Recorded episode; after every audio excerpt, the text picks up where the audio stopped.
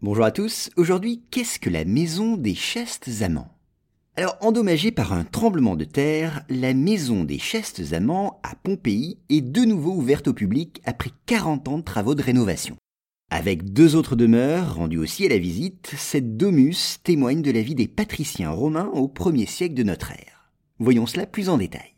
Alors on l'a dit, rendu aux visiteurs, la maison des chastes amants leur donne une idée précise de la disposition d'une demeure romaine de cette époque. Elle fait en effet partie des bâtiments de Pompéi qui résistèrent le mieux à la fameuse éruption du Vésuve de 79 après Jésus-Christ.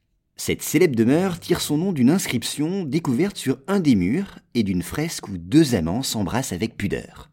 Elle est à Pompéi la seule maison à posséder un deuxième étage et avec son jardin, cerné par les colonnes du péristyle, cette domus se présente au regard dans un état de conservation étonnant.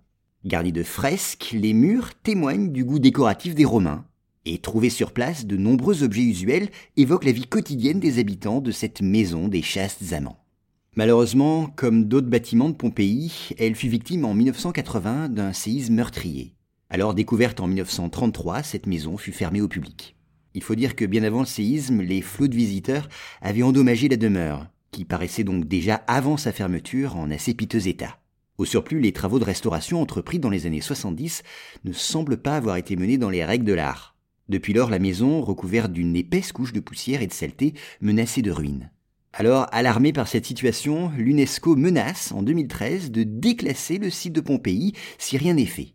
Et dès l'année suivante, les autorités italiennes réagissent et élaborent un vaste plan de restauration, financé en grande partie par des fonds européens.